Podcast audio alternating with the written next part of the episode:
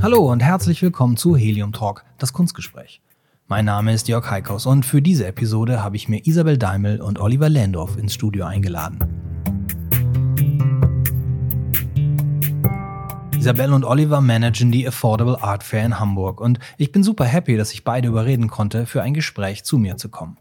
Wer mich so ein bisschen kennt, der weiß, dass ich die Affordable Art Fair etwas skeptisch betrachte. Und Oliver begrüßte mich dann auch bei seiner Ankunft im Studio direkt mit einem Zitat aus dem Helium Talk Nummer 25 mit Anne-Simone Krüger und Ralf Feinkunst Krüger, in dem ich doch etwas hart Stellung beziehe. So bin ich halt, so kennt man mich, das kann man gut finden und auch nicht, es ändert nichts daran, ich kann nichts dafür, ich muss halt sagen, was ich denke. Also hier, ich hab's mal rausgesucht. Aber da die Messe ja jetzt schon mal hier ist, ja, aber es doch einfach anhängen. Nee, ist doch kein Problem. Nee, weil, weil, da würde ich mal vehement widersprechen. Für mich persönlich ist die Affordable Art Fair nie. Also so lange kann ich gar nicht Galerie machen und so sehr können die ihr Konzept gar nicht ändern. Niemals was, wo ich hingehen möchte mit Helium Cowboy. Ja, okay, gut.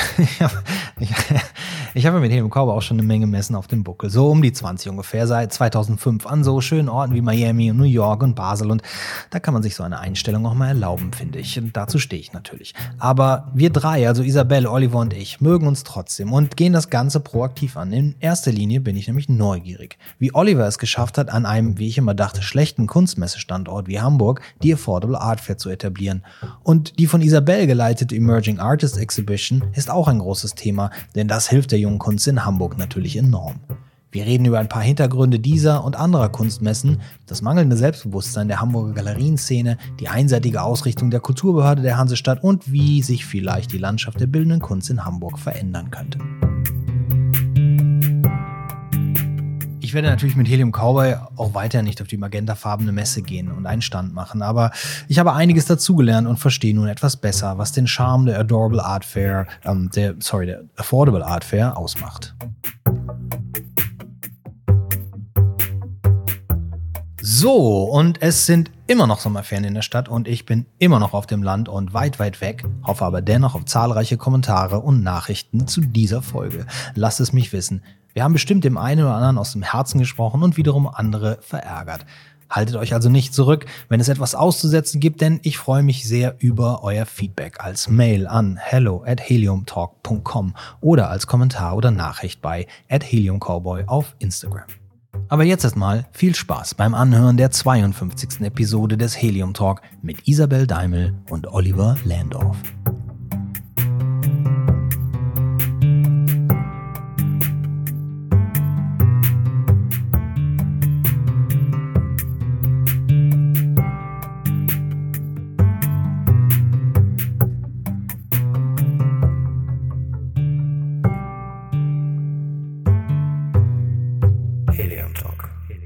Die wievielte Affordable Art Fair in Hamburg ist das jetzt? Wir sind, ich habe 2011 gestartet mit der Messe, den Aufbau, und jetzt haben wir die achte Ausgabe in Hamburg. Und ihr seid mitten in den Vorbereitungen? Wir sind mitten in den Vorbereitungen und sind auch wieder restlos ausverkauft seit Montag. Die Deadline ja. war bei uns jetzt am 31.05. und ja, sind ganz zufrieden wieder. Wirkt ihr deshalb so entspannt, weil ihr ausverkauft ja, seid? Genau. Ja, kann man ist natürlich auch, ein beruhigendes Gefühl, wenn man weiß, ja. dass Hamburg wieder ein Jahr überlebt. So muss mhm. man in dem Standort ja wirklich reden. Ja. Und da sind wir sehr happy. Ja, ich habe ja damals ähm, ich hätte nicht gedacht, dass sich das in Hamburg tatsächlich so gut etabliert und so gut ankommt. Freut mich natürlich. Trotz meiner Meinung und Einstellung zur Affordable Fair. Ich kenne deine Meinung. Ja, aber ist ja wichtig. Ja. Ähm, Kritik ist immer und, gut. Ja, nee, ach, naja. Kommen wir ja bestimmt auch noch zu. Ähm, aber darum geht's ja gar nicht. Es geht ja mehr darum, dass, äh, dass ihr es geschafft habt, und das ist ja der Erfolg eigentlich, über den man dann spricht, überhalb Jahre, über äh, mehrere Jahre hinweg ein, ein erfolgreiches Messekonzept zu etablieren in einer Stadt, die zwar für Messen bekannt ist, aber bis auf wenige Ausnahmen ja nicht für die ganz großen. Ne? So und ähm, mein, mein, mein Weg zur Arbeit, also führt mich, seitdem ich die Galerie mache, sowohl in der Sternstraße als jetzt auch hier, also seit 17 Jahren bald, immer an der Messe vorbei. Schon 17 Jahre lang fahre ich an der Messe Tito, vorbei. ich wohne seit 2002 im Grindelhof und darum, Karoviertel. Von daher darum weiß ich, was für absonderliche Messen da auch stattfinden, Klar. immer. Ne? Hansebird. Ähm, geht um Vögel, glaube ich, okay. Zuchtvögel. äh, und ähm, darum ist es natürlich umso wichtiger, dass man in so einer Stadt auch äh, Messeformate hat, die auch mal andere Leute anziehen. Und ich habe, äh, habt ihr das Gefühl, dass es, dass es ein anderes Publikum ist, was ihr anzieht mit, äh, mit der Affordable Art Fair hier in Hamburg? Ja, ich glaube, das ist eigentlich der Ansatz dieses Formats gewesen. Also ich weiß, du kennst ja meine Vita, ich habe in den Deichtorhallen 2003 ja viel mhm. mit FC Gundlach gemacht, wo das Haus der Fotografie im Aufbau war, den ja. Freundeskreis der Fotografie da geleitet und habe dann zwei Jahre eine internationale Fotobuchmesse gemacht. Die Freunde in L.A. kannten in der mhm. ganzen Welt. Ähm, aber ich hatte einen Etat für 3000 Euro vom Freundeskreis mhm. und von der Kulturbehörde 200 Euro Druckkostenzuschlag oder Zuschuss. Mhm. Und nach zwei Jahren und irgendwie 1600 Stunden im Jahr ähm, habe ich ja gesagt, okay, das kann es nicht sein. In Hamburg kannst du entweder zehn Jahre vor dich hin jammern, wenn du in der mhm. Kultur bist. Oder du gehst Kompromisse ein und überlegst, wie bekomme ich was hin? Weil hätte ich selbst eine Art, Art Hamburg gemacht, wie ich sie gerne gehabt hätte, wäre ich wahrscheinlich nach drei Jahren eine halbe Million ärmer oder pleite. Mhm. Und da habe ich überlegt, wie ist das irgendwie machbar? Und, und da ich in Hamburg keinen reichen Mäzen gefunden habe, was mich in Hamburg wundert, da, hier gibt es ja genügend Reiche, aber das Empfinden, was Neues aufzubauen, gibt es einfach in der Kulturbehörde nicht. Mhm. Als auch nicht bei den, ähm, oder selten bei den Hamburger Mäzen. Und daraufhin habe ich irgendwann überlegt, was kann ich machen? Ich gehe auch nach Berlin, wie alle meine Freunde. 2010 mhm. war die Überlegung. Und dann habe ich Will Ramsey kennengelernt. Und erstmal war ich super. Will Ramsey ist Will der Ramsey, Gründer der Messe. Genau, Will Ramsey hat die Messe vor genau 20 Jahren, die ist ja erst mhm. 20-jähriges der hat auch die Art Hongkong gegründet, die mhm. heute die Art Basel ist, hat die, die Pulse in Miami, hat gerade in Taipei eine Riesenmesse, so auf dem Niveau von Basel. Mhm. Also der hat 20 Messen weltweit, Familienunternehmen ohne Investoren und ist ein unglaublich gutes Klima mit ihm und eine, eine, gute Firma, aber natürlich wirtschaftlich aufgestellt und er hatte die Möglichkeiten. Er hat mhm. mir 2011 eine halbe Million gegeben mhm. gesagt, bau in Hamburg was auf, ich will kein Kunsthistoriker, ich bin ja Filmproduzent eigentlich gewesen. Und hat er gesagt, du hast die Freiheit, such dir eine Stadt aus. Mhm. Ich habe mich natürlich für Hamburg eingesetzt.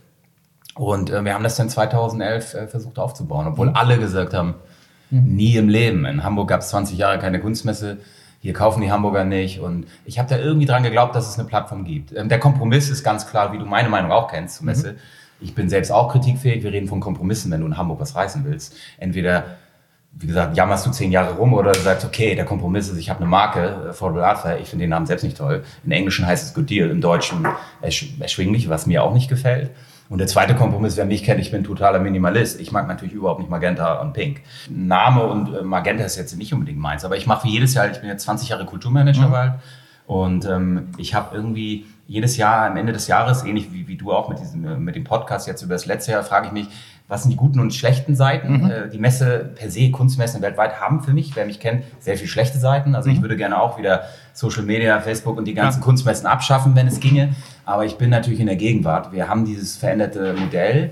Ähm, und dann muss man eben nicht jammern, sondern irgendwie sagen, okay, wenn ich was äh, Neues etablieren will mit schwierigen Rahmenbedingungen wie in Hamburg, muss man einfach Kompromisse eingehen. Und für mich ist es am Ende des Jahres ich ziehe viel, viel mehr positive Punkte aus dem Projekt als jetzt negative. Mhm.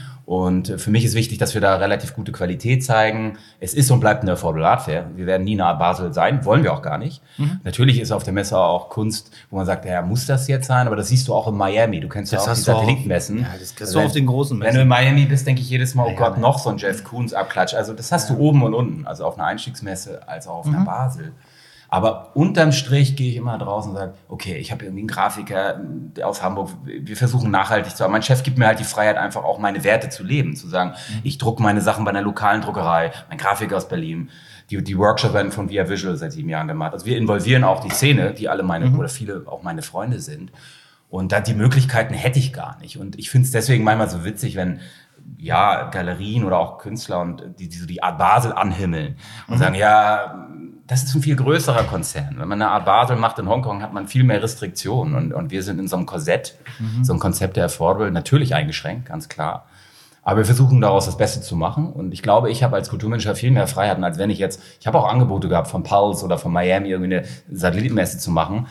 Das ist mir viel zu sehr auf irgendwie viele Einschränkungen. Und, und wir haben hier die Freiheit als Team tatsächlich in Hamburg. Und das macht irgendwie auch den Wert aus. Also für mich macht es nach acht Jahren immer noch Sinn. Und ich freue mich echt auf Zehnjährige in zwei Jahren. Okay. Wie lange bist du dabei, Isabel? Ich bin jetzt fast fünf Jahre dabei. Mhm. Genau. Ähm, damals über Judith, meine, meine Vorgängerin. Und Waldmann, die du kennst ja auch. Ja. Genau. Und ähm, genau, wir haben uns im Kunstverein Harburger Bahnhof kennengelernt. Da habe mhm. ich assistiert, ähm, Anna Sabrina Schmidt. Und äh, genau, und dann habe ich für sie für die Emerging Artist ähm, äh, geholfen oder äh, die Vermittlung gemacht auf mhm. der Messe. Und da habe ich dann eben Oliver kennengelernt und, äh, und mir ein Bild verkauft von auf der eigenen Mika Messe. Neu. Was ich nicht wusste, ich hatte einen fetten Kater. Sie haben und, überzeugt. Ähm, genau, und das, genau, dann habe ich ähm, eben ähm, das Angebot bekommen, mit ihm zusammen im Team zu arbeiten. Und ähm, war ich kurz davor, meinen Master zu machen in Amsterdam, habe in Wien studiert, Kunstgeschichte, ganz klassisch. Mhm. Ähm, habe dann eine ganz gute, gute Schule durchlebt ähm, und eher auch so die klassische, äh, moderne, niederländische Kunst des 17. Jahrhunderts, ähm, also äh, das goldene Zeitalter, zeitgenössische Kunst gar nicht mal so.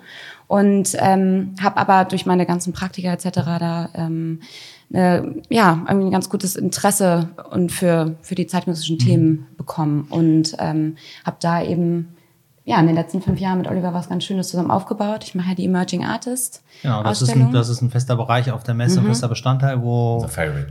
Ja, wo, aber also wie suchst du die Leute da aus? Gibt es da das ist ein Gremium, ein Komitee? Das, nee, Oder? das bin tatsächlich ich Ach, in dem cool. Fall. Ja, das ist auch ein schöner Job. ja, genau. Nee, wir machen das nicht offen. Ähm, mhm. Genau, ich lerne die Künstler meistens kennen, aber welchen Offspaces auf den Rundgängen meistens eine von mhm. der HFBK selbst. Mhm. Ähm, ich habe irgendwann gemerkt, ähm, dass ich nur drei Künstler zeigen möchte, Künstler und Künstlerinnen. Ähm, mehr Künstlerinnen, was mich irgendwie ja. freut. Also ich habe das gar nicht so direkt forciert, aber es ist irgendwie hat sich so entwickelt und ähm, genau, also das entwickelt sich dann mit der Zeit und dann guckt man auch so, welche Künstler passen gut zusammen. Ähm, und daraus entwickelt sich dann auch ein Titel für die Ausstellung, der mhm. mit einem Katalog begleitet wird. Bei Seltmann und Söhne. Genau. Der eben auch von Christoph Bruns gemacht wird, ähm, also unserem Grafiker. Und äh, da haben wir wie so eine ganz, ein ganz schönes, ähm, eine schöne Erinnerung auch, ähm, um auch die diese ganze Ausstellung zusammen, zusammenzuhalten. Mhm. Die, und ja. ja. bitte, bitte. Die, die Idee war damals, also wie gesagt, wir hatten in Deichtal diese Fotobuchmesse, Fotokunstbuchmesse mhm. 2009 und 10.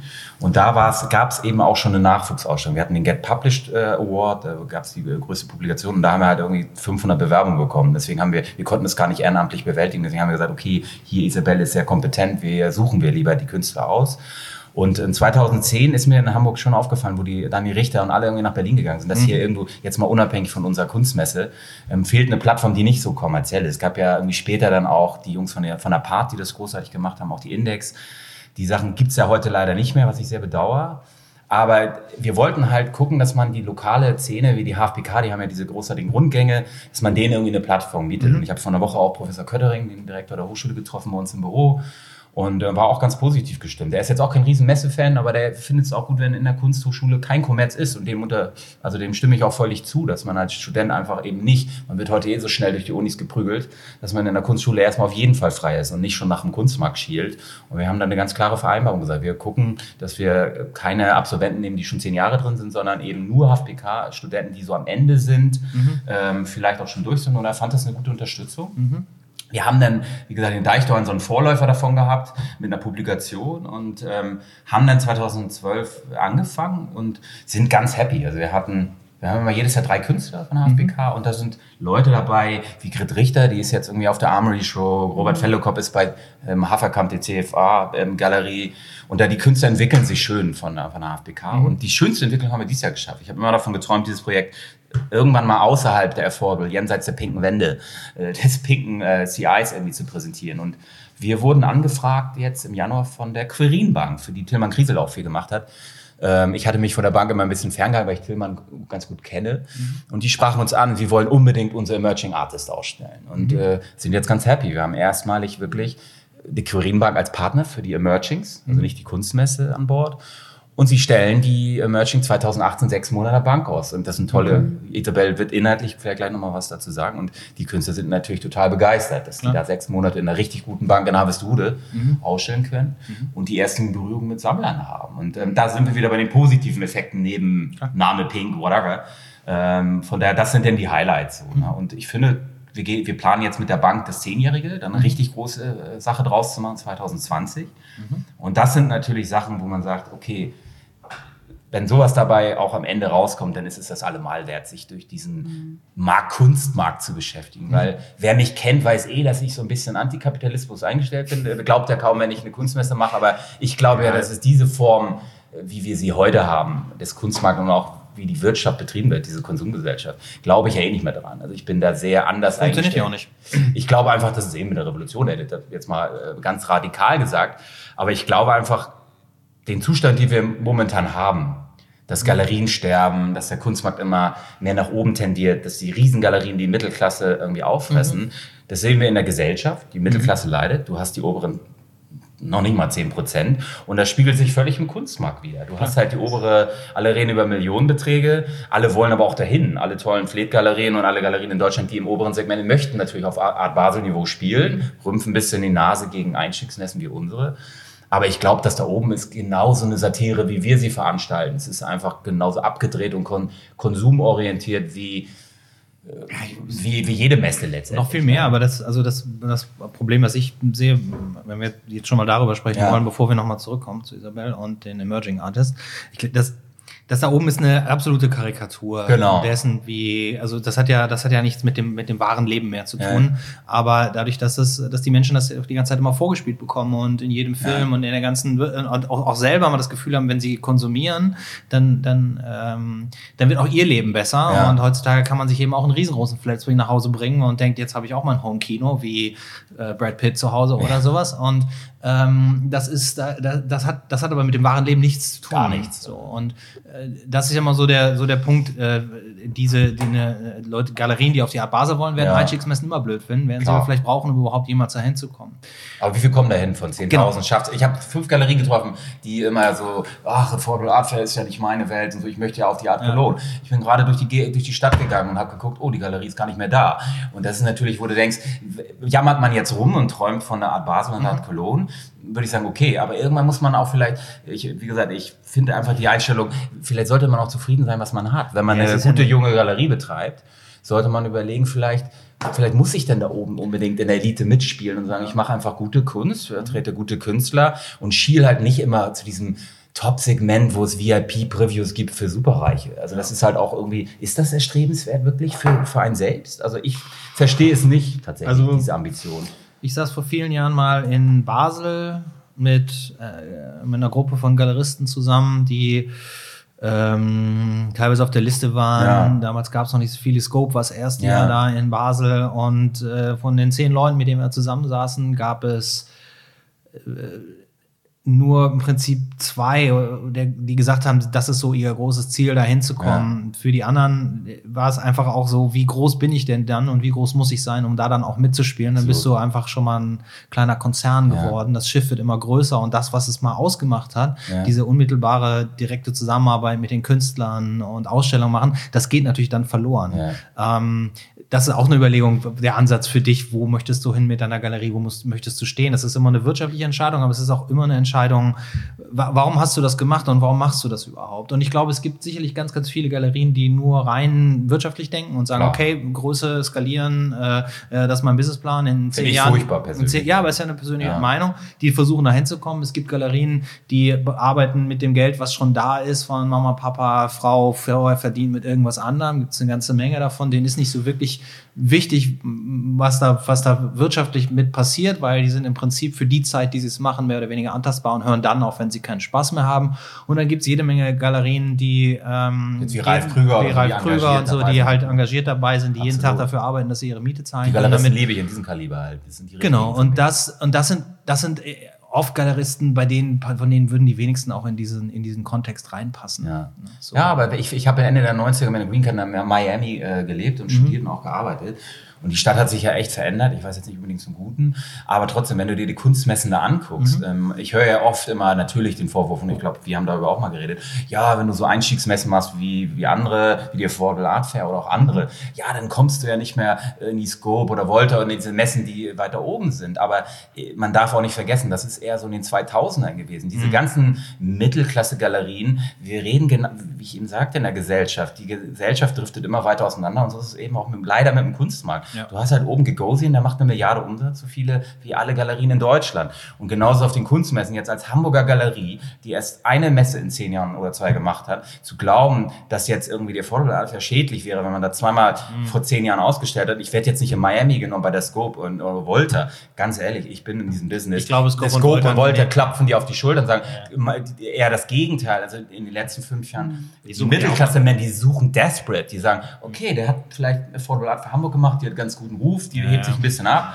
Das ist uns völlig egal, solange der 100.000 Euro zahlt. Ja, aber als diese Messen, auch diese kleineren Messen und ähm, kleineren und feineren Messen, als die auch nur Klar. 60 Leute angenommen haben und, äh, und da auch schon damals irgendwie drei, vier, fünf, 600 dran kommen wollten, Ja. dann war, war es ein Ausschlusskriterium. Heutzutage, ich kriege vor dem, vor, vor dem, also im Prinzip rund um den Abgabeschluss der Bewerbungsunterlagen, ich kriege ja von den allen Newsletter, Ja. von allen Messen, auf denen Absolut. wir jemals waren oder die Ja. halbwegs für uns mal interessant waren, wo ich mich mal erkundigt habe oder was auch immer, kriege ich immer die Einladung. Absolut. Galerien kriegen natürlich diese Einladung. Und je näher der Termin für, für die Abgabe letztendlich rückt, desto besser werden die Angebote. und dann kommen, aber danach, Ja. das ist nochmal so Special-Angebot. Und dann fängt das Telefonmarketing bei den Messen an. Und Okay. dann kommen Anrufe wie, hey Jörg, Ja. Weißt du noch damals, wie toll das war? Willst du nicht? Und da rede ich jetzt nicht nur von der Scope, da rede ich auch von Messen, auf denen ich noch nie war. Ich weiß, das ist so. Und dann gibt's immer Special-Angebote und wir haben ja noch so ein Special-Package und da kriegst du noch 30 Quadratmeter mehr dazu. Und ich sage immer nur, meine Entscheidung, eine Messe nicht zu machen, hat damit nichts zu tun, was Aber- sie mir vor die Füße wirft, sondern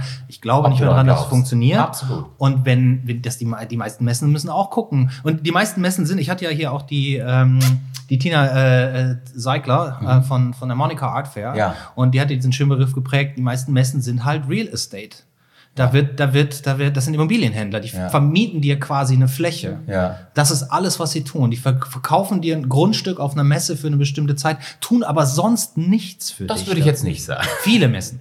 Nicht alle, ne? Sie sagt so viele Ja. Messen. Sie, sie sagt das überhaupt, die Monika Ja. Hardware macht das Ja. natürlich auch nicht. Nee. Und wenn ich mit Alexis von. Scope spreche, macht er das auch nicht. Und irgendwo stimmt das immer ein bisschen. Es ist ein bisschen aber was dran, na Es stimmt auch wieder auf der anderen Seite ein bisschen. Fläche, klar. Die Messe verdient schon mal Geld. Ja. Und wenn ihr Absolut. sagt, jetzt haben wir, sind wir ausgebucht, dann Ja. haben wir zumindest schon mal das Geld für das Ja. Jahr und können wahrscheinlich damit von ausgehen, dass wir im nächsten Jahr auch noch Ja. machen können. Es sei denn, alle Galeristen sagen, fuck you, ich möchte das nicht mehr. Da das meine ich nur so. Absolut. Und das hat sich, das hat sich natürlich tatsächlich verändert, weil es sich aber auch verändert hat, wenn ich heutzutage nach Miami fahre, Ja. dann investiere ich Geld und schmeiß Geld raus für Marketing. Und 100.000, 150 bist du ja schnell los. Und wenn ich damals nach Miami geflogen bin, habe ich viel Geld ausgegeben, habe auch viel Geld wieder mitgenommen Ja. und wichtige Kontakte. Und das ist ja auch so ein Bereich, in dem sich in dem sich das alles so ein bisschen Absolut. verändert hat. Ne? Das sind Ja. nicht die, du kommst nicht mit zehn Sammlernamen und Neukunden aus Miami zurück und sagst, geil, das ist jetzt super für mein nächstes Jahr, sondern du brauchst auch jetzt immer Masse und die Masse Ja. ist ein loser Kontakt und das kommt zu dem ganzen Konsumthema dazu. Ja. Alles ist äh, sehr oberflächlich, alles ist sehr im Überfluss da. Es- Leider, ja. Genau.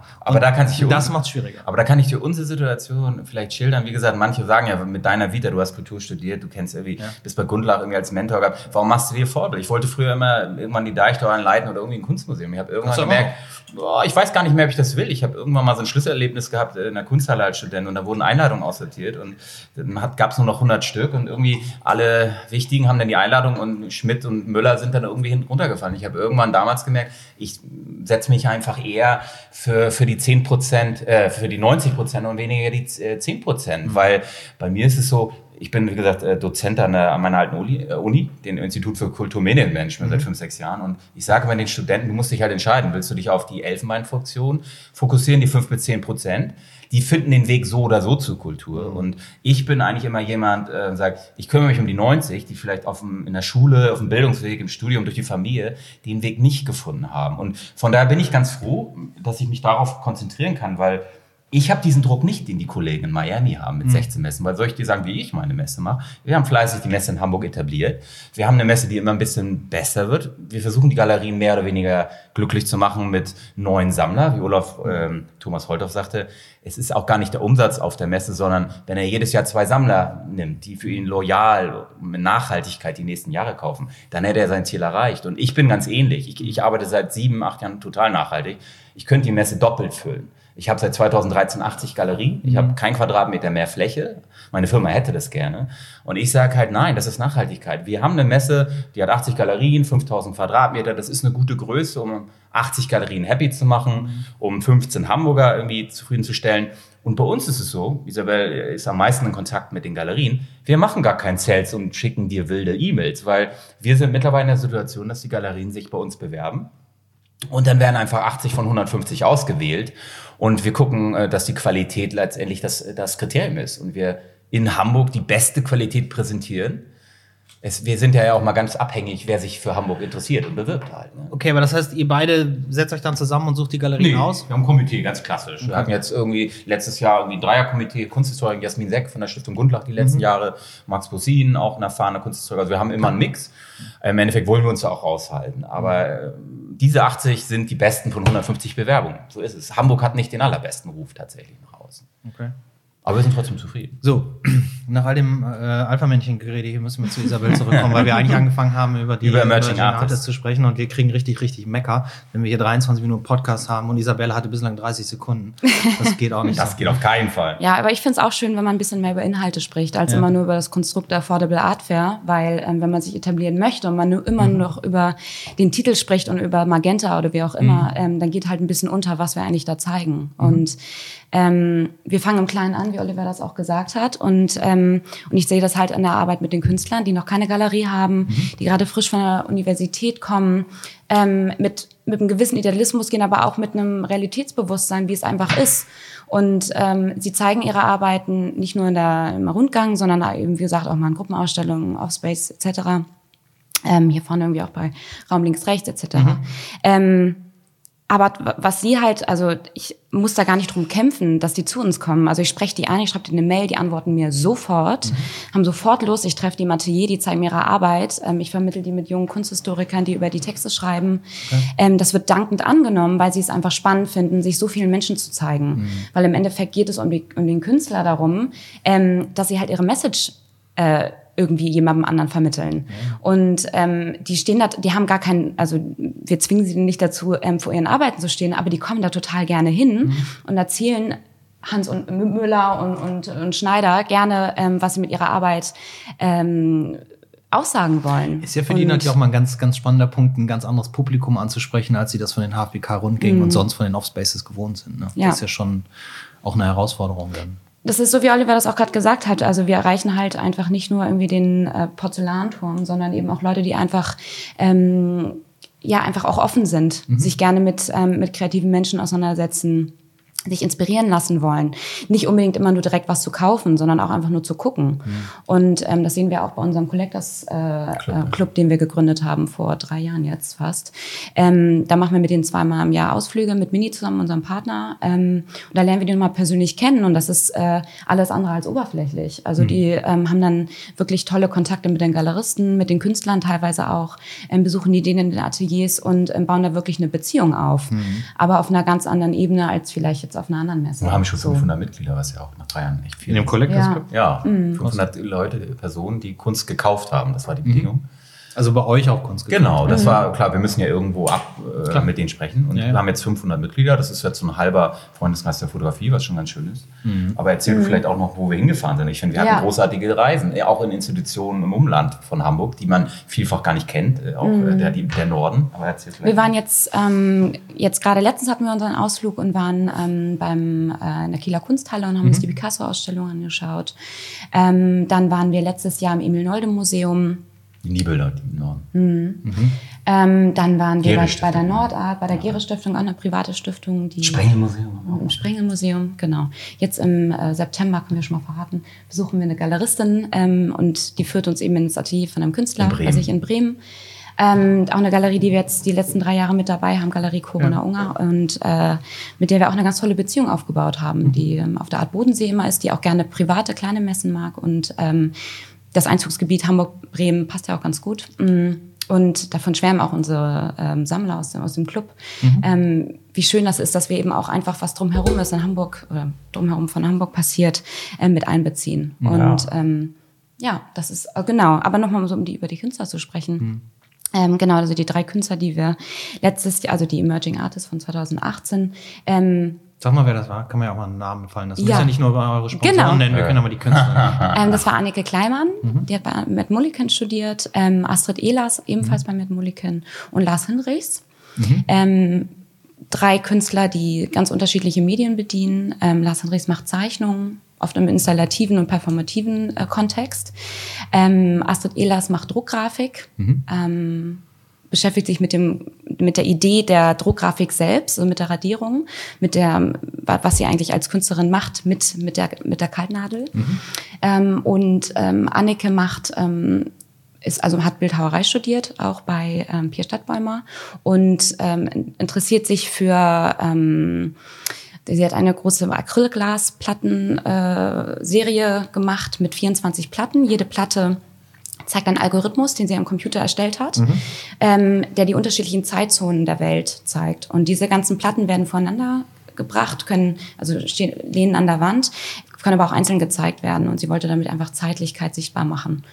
Und äh, die drei haben irgendwie ganz gut zusammengepasst. Und ähm, genau, die Quirinbank fand die drei Positionen eben auch so spannend, dass sie die jetzt auch nochmal zeigen, mit denen auch nochmal einen Katalog machen. Mhm. Und die kriegen 100 Prozent der Verkäufe was. Mhm. Ja, es ist schon mal allein diese, also die Produktion von Print, das ist ja allein ja. was, was, Fünf was, das, das weiß ja kaum einer mehr macht. Ja. Ne? Mhm. Also wir haben früher zu jeder Ausstellung auch einen Katalog rausgebracht, da hattest du immer noch Sammler ja. gefunden oder einen Sponsor, der gesagt hat, komm hier, äh, oder das konntest du mit irgendwelchen Kunstkäufen verkaufen, das kriegst du heute gar nicht Aber mehr. Ich finde es wichtig. Und kaum einer hat noch diese Printprodukte wirklich. Und das war früher, das ist ja auch heute noch ganz, ganz wichtig für jeden mhm. Künstler, das eigentlich zu haben. Also das ist schon mal ein, schon mal ein ganz, ganz wichtiges Asset. Absolut. Ja. Judith Waldmann hatte damals die Idee, ähm, mhm. was etwas Aufwendiges eben auch mit einem Verlag zu produzieren. Mhm. Ich war damals ganz offen und habe gesagt, das ist, ich kenne das aus dem Fotobereich. Wenn du da ein Fotobuch machst, da geht halt die Tür auf, so, mhm. oder, ne, aus meiner Zeit in der Branche. Und deswegen, ich glaube, die Entscheidung für Emerging, diese 50, 60-seitige Publikation mit einem Top-Grafiker, mit Christoph Unzimmer mhm. und mit dem Seltmann und Söhne, einem Kunstbuchverlag seit 30 Jahren, mhm. ähm, ich glaube, das war das wichtigste Kriterium, weil ich glaube, viele Künstler sagen, ach, meine Emerging-Publikation von 2014, die rotiert immer noch beim Sammler und sowas rotiert, mhm. ja. Und mhm. ich Oder glaub, auch bei der Griffelkunst. Bei der Griffelkunst. Genau, da tauchte die dann auch wieder auf. Ne? Nee, ganz schön. Macht Isabel einen klasse Job seit fünf Jahren mit der. Und für dieses Jahr habt ihr, habt ihr die Auswahl auch schon abgeschlossen und die werden aber dann erst bekannt gegeben, wenn die Messe losgeht oder wie ist das? Eigentlich schon. ich habe hab sie aber mitgebracht als, äh, als kleine Schmankerl. Okay. Ähm, Tolle Künstler. Genau, es sind ähm, zwei Künstlerinnen und ein Künstler, ähm, die ähm, Künstlerin Asana Fujikawa hat mhm. ähm, bei Mulliken auch studiert, 2016 ihren Master gemacht. Ähm, sie ist Japanerin, ähm, ist hier mal, ist aufgrund der Liebe hier, hier geblieben, hat dann das Studium gewechselt und ähm, genau, beschäftigt sich mit japanischen Mythologien und mit Tonarbeiten mhm. und ähm, macht da äh, ja ganz filigrane Arbeiten, die aber dann doch ein ganz schön krasse Geschichten auch erzählen. Ähm, es geht viel um Empowerment von Frauen, ähm, über die Kraft der Natur, die über den Menschen im Endeffekt dann siegt in ihrer Mythologie. Mhm. Ähm, genau, das ist einmal die eine Künstlerin. Die zweite ist Emilia Kobaki. Sie hat mhm. bei Ansam Reiler studiert, es hat letztes Jahr ihren Master gemacht und ähm, macht so Acrylglasarbeiten, beschäftigt sich auch mit Natur und äh, dem Ephemeren und das, was sozusagen das Vergängliche ist. Ähm, also genau auch eine Künstlerin, die sich mit der Natur beschäftigt. Ähm, und dann Malte Steen, das ist der, ähm, er hat auch einen Master bei Matt Mulliken und ähm, Belinda Grace Gardner studiert, die auch ein Begriff ist, ähm, viel in der, ähm, in der Literatur und ähm, ich habe ihn kennengelernt bei einer Arbeit in, äh, bei der HFBK mit einer großen Videoarbeit. Mhm. Das war, glaube ich, 2016, meine ich, oder 2017. Ähm, und das war ein, das waren mehrere Bildschirme nebeneinander gestellt. Mhm. Ich glaube, es waren zwölf Stück. Und auf jedem Bildschirm war eine Arbeit äh, mit einem äh, mit einem ähm, mit einer Bloggerin, die über ihre Einkäufe, die sie gerade im, ähm, im Shop getätigt hat, äh, gezeigt hat. Ja. Und diese ganzen Videos werden, werden nebeneinander gezeigt und die werden anhand eines Algorithmus ausgewählt, mhm. anhand eines Hashtags, den alle gleichzeitig verwenden. Ähm, und er interessiert sich einfach sehr für diese ganze, dieses ganze digitale Zeitalter, mhm. ähm, hat sich als Autodidakt diese ganzen technischen, äh, ähm, Hand, dieses technische Handwerk eigentlich beigebracht und ähm, genau macht in ganz unterschiedlichen Arten und Weisen zeigt er einfach ähm, was was das Medium eigentlich mit uns macht mhm. und äh, genau, zeigt mit einer großen Installation ähm, dann auf der, auf der Messe, was er kann. Wie du die Begeisterung bei Isabelle hörst, also das ist natürlich von uns beiden ein absolutes äh, Herzensprojekt von der Affordable Art. Ähm, Wenn es nach mir ginge und auch Isabelle, hätten wir natürlich lieber viele Fragen uns, warum macht ihr nicht die Emerging? Sie sind so herrlich inhaltlich und wenig konsumorientiert. Ich würde natürlich ein bisschen 500 Quadratmeter davon haben. Wir Wie haben, Quadratmeter habt ihr? Wir haben, äh, dieses Jahr erhöhen wir 50 Prozent, wir haben 75, immerhin. Ja, ist doch schon okay. Na, also ich sag mal, das ist jetzt nicht riesig, aber drei Künstler, ja, ja. wir hatten letztes Jahr, die letzten Jahre 50, ich habe meinem Chef gesagt, komm, das ist ein tolles Projekt, wir müssen es wieder vergrößern, wir haben jetzt 75, wir geben denen auch einen sehr präsenten Spot, wir bezahlen die Publikation und die Künstler zahlen ja gar nichts. Also es ist sozusagen das Projekt. Wenn du mich fragst, ich hätte natürlich schon, wir haben 5000 Quadratmeter und in der Halle sind die hat neun. Da stehen 4000 Quadratmeter leer und ich kriege natürlich auch immer, Ralf fragt mich das immer, warum, da stehen noch 4000 Quadratmeter leer, kannst du nicht nutzen. da sind wir wieder beim, ich könnte zehn Jahre depressiv durch die Gegend laufen oder ich lebe mit dem Zustand. Fakt ist einfach, die Hamburg Messe ist eine, ich habe es jetzt nach acht Jahren auch akzeptiert, es ist eine städtische Gesellschaft, es ist nicht die Stadt Hamburg. Die ist äh, jahrelang im Defizit gewesen mit Millionen. Und die gibt mir die Halle nicht umsonst. Und irgendwann muss man sagen, verlässt Hamburg oder man nimmt die Halle und zahlt sie und äh, akzeptiert die Konditionen. Und ich bin jetzt eigentlich mit der Entscheidung von 2012 echt ganz happy, weil ich war damals sehr, sehr unsicher, ob das funktioniert in so einer sehr corporate äh, Messegesellschaft, weil mhm. wir sind sonst wirklich in abgefahrenen Location in der ganzen Welt, die sich ein bisschen abheben. Und ich muss jetzt sagen, nach sieben, acht Jahren, FC Gundlach war 2013, 14 äh, auf der Messe und meinte, Oliver, kein, Duco wollte dich nicht, das passte auch nicht so rein, die Deichtorn, das verstehe ich auch. Aber es ging so, meinte, ey, sei froh, das ist hier mitten im Zentrum von Hamburg, das ist eine Schanze und es geht bei euch um Kunst kaufen. So. Mhm. Und jetzt, wie die Schanze hat sich ja so verändert, nicht zum Guten, wie ich finde. So, ich bin ja auch mhm. aus der Gegend seit 20 Jahren, aber trotzdem ist es irgendwie total, man hat eine sehr Corporate, äh, wie sagt man, äh, Veranstaltungslocation mit Hamburg Messe. Aber es ist mega professionell und wir befinden uns halt mitten im Zentrum von Hamburg, neben okay. der Szeneviertel. Und nach acht Jahren muss ich sagen, ich kriege oft Angebote irgendwie von anderen Städten, Berlin, Stuttgart, Frankfurt, von Messe. Und ich sage, nee, ich bin echt happy in der Hamburg-Messe, auch wenn es vielleicht nicht meine Optik ist von Architektur. Mhm. Die ist in der Schanze, die ist neben Grindelviertel, das ist meine Gegend so. Und mhm.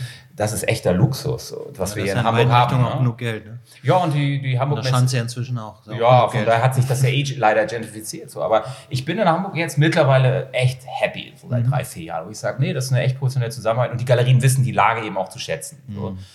Was der Nachteil ist, Hamburg hat die teuersten Immobilienpreise. Es ist einfach eine mhm. unglaublich teure Stadt, was Veranstaltungslocation angeht. Und mhm. die Kulturpolitik in Hamburg hat es ja auch leider irgendwie ein bisschen verpennt, mhm. eine 4.500, 5.000 Quadratmeter Location äh, zu bauen, zu planen, sei es in der Hafen City. Und ich kämpfe da ja seit Jahren für, dass Hamburg so eine 5.000 Quadratmeter Halle bräuchte. Und, aber es tut sich nicht so viel. Und die Hamburg Messe ist die einzige Location in der Größenordnung. Mhm. Punkt. Braucht man nicht diskutieren und nicht weiter schauen. Und mein Chef hätte natürlich auch gerne eine, die ein bisschen bezahlbarer ist.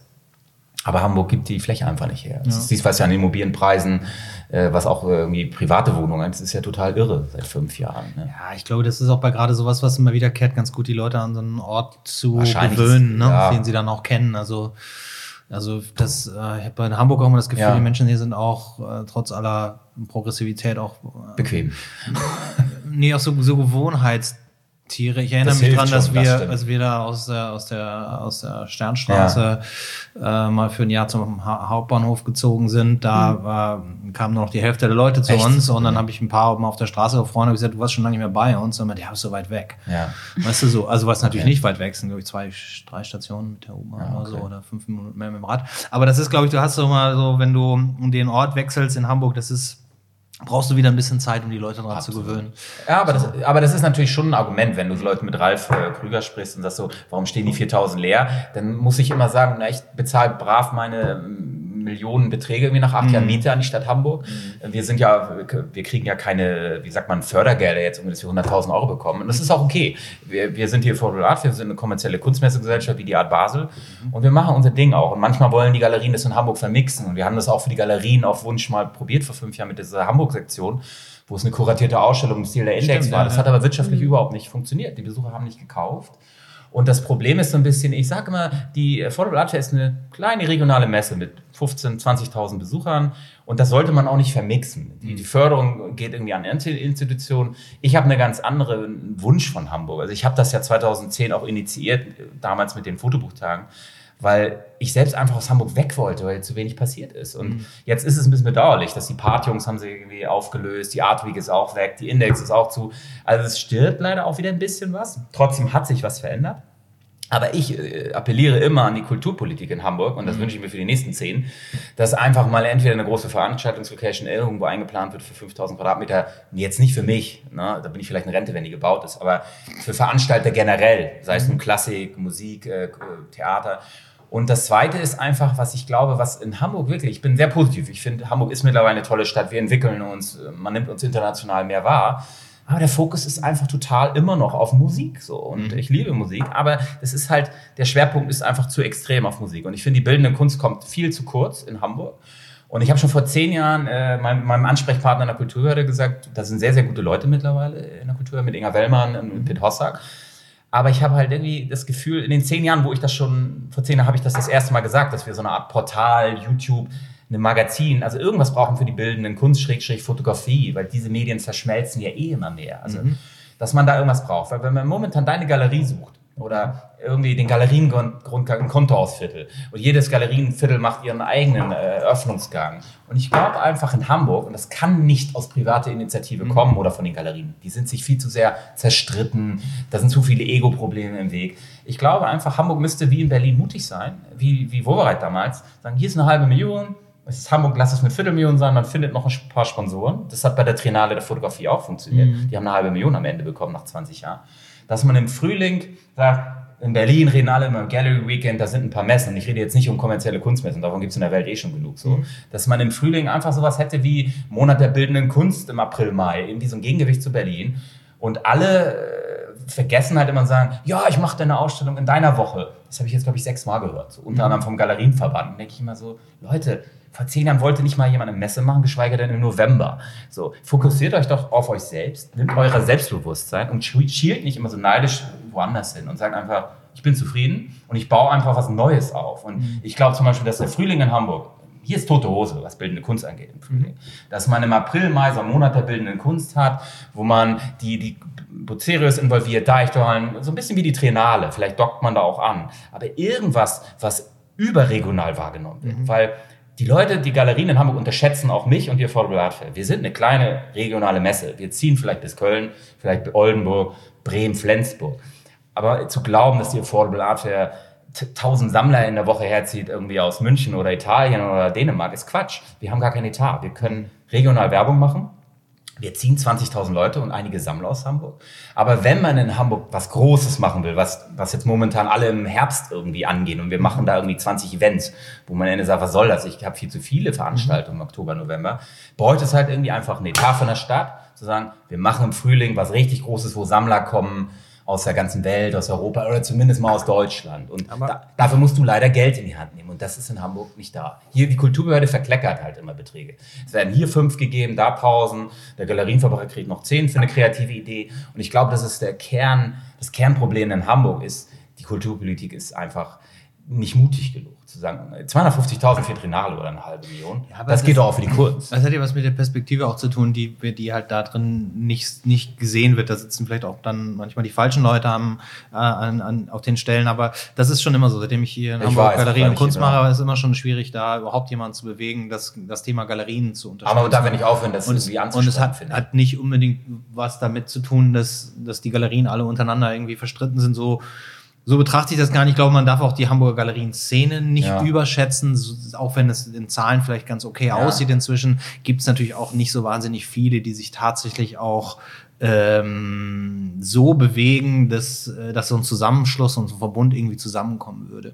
Das Schielen auf eine Messe, dass da Sammler nach Hamburg kommen, das sage ich den Leuten auch immer, ja. das, das, passiert nicht, weil das die kommen halt nicht aus, aus, nee. aus, aus Texas und New York nach Hamburg, die kommen halt schon gar nicht wegen der Formel Art Fair, da würde ich uns irgendwie Genau, aber, aber, der, aber der, der Ansatz, das Ganze um einen Zeitraum rum zu, zu fokussieren, ist, ist im Prinzip der richtige, weil du dann diese Aufmerksamkeit ja. bekommst. Du musst halt versuchen, wenn du sowas im Herbst rund um ja. die Vor ich meine, da könnt ihr euch dann ja auch eigentlich äh, geehrt fühlen, dass so viel Absolut, passiert das ist ja ein Kompliment. Ja. Äh, genau, irgendwie so ein Kompliment zu sagen, okay, da haben die Leute eh gerade eine große Aufmerksamkeit und dann kriegen sie das vielleicht auch noch mit und dann kann man im Beiprogramm, dann hast du ja schon mal so eine, so eine, so eine Woche, der, zumindest eine Woche der bildenden Kunst. Aber ich gebe dir natürlich absolut da recht. Es würde, Geld. Punkt. es würde Sinn machen, so eine, so eine, so eine Veranstaltung zu machen, die, die ähnlich wie das Gallery Weekend in Berlin, dass man nach vorne spult. Jetzt haben wir in Hamburg aber auch und das ist ja nach wie vor für mich immer noch so die größte, größte Überraschung oder wo ich nicht mitgerechnet ja. habe, nicht unbedingt dieses, dieses Publikum, was dann tatsächlich ähm, da auch hingeht. Aber im Kleinen, in den Ansätzen funktioniert das in der Stadt wie Hamburg. Wir machen in Neustadt ja, ja auch inzwischen Absolut, unseren zweiten Galerienrundgang gemacht. Der zweite war auch schon echt eigentlich ganz, ganz gut. Ja, aber da kommen die Leute aus der Region. Maximal genau. irgendwie Christine Ja, aber das reicht ja schon mal. Das reicht uns ja schon mal, ja. dass wir jetzt hingehen und hier in Hamburg die Leute aus der Region darauf hinweisen, dass es in Hamburg auch Kunst Absolut. zu kaufen gibt und dass es Sinn macht, das zu kaufen, weil sonst wird es die ganzen kleinen Nischen wird's einfach nicht mehr geben. Wie lange macht man das? Ich meine, guck mal, ich mache auch kaum noch Ausstellungen. Aber ihr macht das pro Viertel und das ist der Denkfehler. Ich glaube einfach, Du wirst nie nach Flensburg, Lübeck, Köln strahlen. Nee, Konto klar, aus ich sag ja, das ist der. Galerien. Keiner kommt aus Flensburg, Das ich ist- hau mir fünf Das ist der Anfang, aber das hat Galerien, natürlich ja. was damit zu tun, dass es auch hier in Ja. Hamburg einen Elfenbeinturm Ja, ja. gibt, der, der, der, der, der in meinen Augen diese Berechtigung gar, gar, nicht gar nicht hat. Das ist Admiralitätsstraße, das Ja. Fleetinsel, da denkt man, das ist, Ja. das ist das Zentrale. Dann hast du unglaublich geringes, ganz, Ja. ganz niedriges Selbstbewusstsein. In Genau, Hamburg, bei das ist vielen Galeristen, was würde du sagst, sagen. oh, wenn die Admiralitätsstraße das macht, können wir das nicht auch am Das selben Wochenende machen, anstatt zu sagen, hey, lass uns doch alle an dem Wochenende So machen. würde ich agieren. Aber es ist tatsächlich auch so, dass wenn, wir haben das früher auch schon mal probiert, Ja. äh, haben wir, Ralf und ich, Das weiß ich äh, auch. und Gutberg haben zusammen was gemacht zur der Eröffnung da Ja. unten. Wir haben auch schön äh, Flyer verteilt und das schön alles vorpromotet.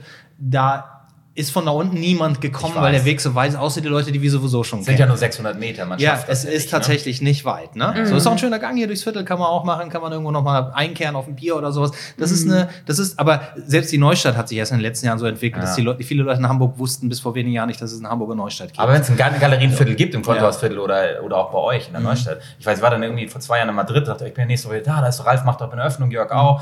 Äh, Alleine, also ich meine, ich bin jetzt irgendwie nicht mega internetaffin, dass ich jetzt irgendwie bei Facebook, für Instagram habe ich alles nicht. Aber wie lange ich gebraucht habe, um den Flyer zu finden für die Eröffnung im Kontohausviertel in Neustadt. Und ich glaube einfach, da muss man das Ego einfach, da bräuchte man echt einen schönen Woody Allen Therapeuten, aber ich glaube einfach dieses Denken, ich bin die Admi, Kontohausviertel, sondern einfach sagen, komm, steck das Ego mal weg und sei selbstbewusst und schiel nicht auf die anderen, sondern mach doch einfach ein Ding und ich glaube aber, das schafft man nicht. Das haben 20 Jahre Hamburg gezeigt, dass die Viertel untereinander mit den Egos irgendwie nicht klarkommen. Deswegen glaube ich, bräuchte es wie bei der Triennale eine übergeordnete Instanz, die von der Stadt finanziert ist und sagt, wir knallen jetzt einfach im April, Mai für eine lassen wir mal bescheiden, 200.000, ein Monat der bildenden Kunst im Mai, wo es nicht um Kommerz geht, wo wir nicht eine, vielleicht eine, haben wir vielleicht eine Kunstmesse, wo es nicht wirklich um Konsumkunst geht, und, sondern da machen wir richtig inhaltliche Arbeit. Und das fehlt mir. Ich meine, letztendlich in Hamburg definitiv im Frühling. Und ich meine, eine Viertelmillion ist für so eine Metropole wie Hamburg doch nichts so. Und Ja, ja. ich glaube, wenn man da jemanden hätte, der, der zwischen allen Galerien, ich komme mit allen Galerien echt ganz gut klar. Ein paar mögen mich nicht, weil die können nicht differenzieren, dass Oliver nicht unbedingt Bremse-fair ist.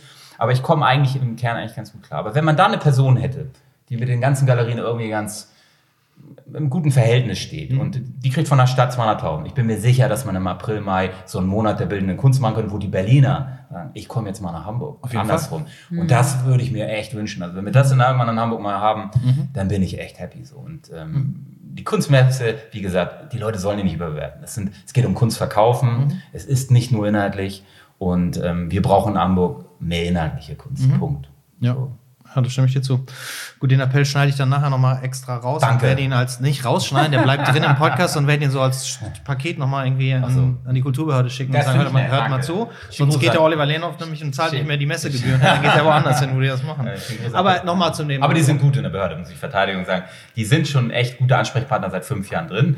Die sind natürlich auch alle gefangen in so einer Struktur. Ne? Das will ich um die Fairness halber sagen. Mhm. Aber zu dem, zu dem, zu dem Rahmenprogramm nochmal, ähm, was da jetzt passiert. Ja. Äh, da, also, bevor du davon angesprochen Ja. hast, zu reden, hatte ich mir das schon notiert, dass ich darüber mal sprechen Ja. wollte, weil ähm, dieses, dieses, dieses Projekt XX Jahre Kunst Genau, in Hamburg, was wir vor vielen Jahren mal äh, ins Leben gerufen haben, Ja. zusammen mit der Affenfaust.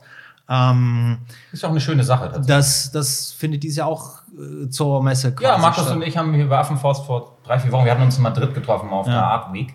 Und dann haben wir irgendwie kurz danach irgendwie geredet und wir mögen uns sehr und ich schätze auch seine Galerie für mich so eine der jüngsten, mutigsten Galerien der letzten Jahre so. Das ist schon echt auch äh, ein tolles Projekt und ich mag Markus und das ist Hamburg Jahre X. Dass das jetzt unbedingt irgendwie an unserer Messewoche ist, kennst ja mal, kennt er meine Meinung. Ich finde es eher ein bisschen unglücklich. Ich finde es super, wenn man da schon die 200.000 hätte und man hätte einen Monat der bildenden Kunst. Ich glaube einfach, weil er ist ja nicht der Einzige, mit dem ich spreche. Ich habe dieses Jahr zehn Leute, die alle eine Ausstellung in der, in der Woche machen wollen. Und da muss man natürlich aufpassen. Ich bin Kulturmanager und ich habe Ökonomie studiert. Ich habe ja einen ganzheitlichen Überblick. Und Fakt ist einfach, jeder, der rechnen kann, wenn du einen Kuchen hast, den teilst du durch eins oder zwei zusammen oder durch zehn und auch sieben, acht kleine Veranstaltungen. Wir haben im Jahre X, der Galerienverband macht jetzt im Barlachhaus eine Ausstellung mit 50 Galerien aus Hamburg. Irgendwie eine Woche vor uns, den Kunstherbst der Altonale. Der, der, das ist ja auch, mutiert ja auch immer Richtung äh, Kunstmesse, Künstlermesse. Ich glaube, da muss man aufpassen, dass der Kuchen am Ende für alle noch groß genug ist, weil Ja, die ist ja dann irgendwann am Ende sind dann alle am Jammern. Ich bin nicht am Jammern, ich wandere dann tatsächlich nach Madrid aus. Also im Prinzip ist es so, man muss aufpassen, dass man eine kleine Pflanze da nicht zerstört, so, weil im Endeffekt die Affordable Art Fair, die Leute denken immer 20.000 Besucher, das funktioniert ja super. Wenn man die Hamburg-Messe die wieder abzählt, ist das alles andere als eine finanzielle Erfolgsgeschichte. Und mein Chef liebt Deutschland und Hamburg, weil er hier gelebt hat. Wenn ich den nicht hätte, wäre ich schon längst weg. Aber das ist natürlich, das sind natürlich auch, also, also man kann natürlich auch, wenn man äh, das ein bisschen böswillig nimmt, kann man auch sagen, das sind auch alles Panikaktionen ringsrum zu, was zu machen. Ne? Also, ja. Ähm, der, der, Kuchen, der, Kuchen, der, Kuchen, in Hamburg ist, äh, ist immer schon klein ja, gewesen. Also genau. es gibt unglaublich viel Geld, aber das werde ich auch immer gefragt, über Hamburg ist doch so eine reiche Stadt. Ja. Äh, viele bleiben auf dem Geld sitzen oder haben andere äh, Sachen, wo sie es rein ah, investieren. Wir haben seit aber, acht Jahren, machen wir 80 genau. Jahren Galerien, die immer wieder kommen. Also so ja. ganz so schlecht, wie ja. du es erwähnst, kann es dann nicht sein tatsächlich. Nee, aber der Kuchen in Hamburg ist nicht groß. Der ist nicht riesig für eine Metropole. Und den teilen, sich, den teilen sich immer schon die gleichen ja. Leute. Und ich meine, wenn man, ähm, ich glaube, dass man, dass viele Galerien halt äh, in Hamburg nach den also alle die gleichen Leute mehr ja. oder weniger einladen. So groß ist dieser Kreis der Leute nicht, ja. die tatsächlich für Kunst aus, äh, Geld ausgeben. Und wenn du dann tatsächlich nur auf den Standort Hamburg ja. angewiesen bist, genau. dann ist es halt ein Problem. Und das sind wir ja. Das ist, äh, du bist immer nur auf den, die Sammler in Hamburg angewiesen, wenn du kein Marketing getan hast. Es gibt doch gar nicht viele Sammler in Hamburg, die ich so sammle. Deswegen brauchst du halt aus Deutschland, zum Beispiel Baden-Württemberg, die Karlsruhe ist ja total erfolgreich. Das sind die Regionen, da brauchst du Sammler, wenn du was aufziehen willst, so Punkt. Und ich selbst, ich sage, ich kenne Markus super, ich kenne Holle von Salon der Gegenwart, mhm. ich mag Edard Hubertus total, jetzt die Galerienverband ich finde das alles klasse Initiativen. Alles, was in Hamburg passiert, ist super, weil dann wird die Stadt spannender, inhaltlich auch interessanter. Finde ich alles gut.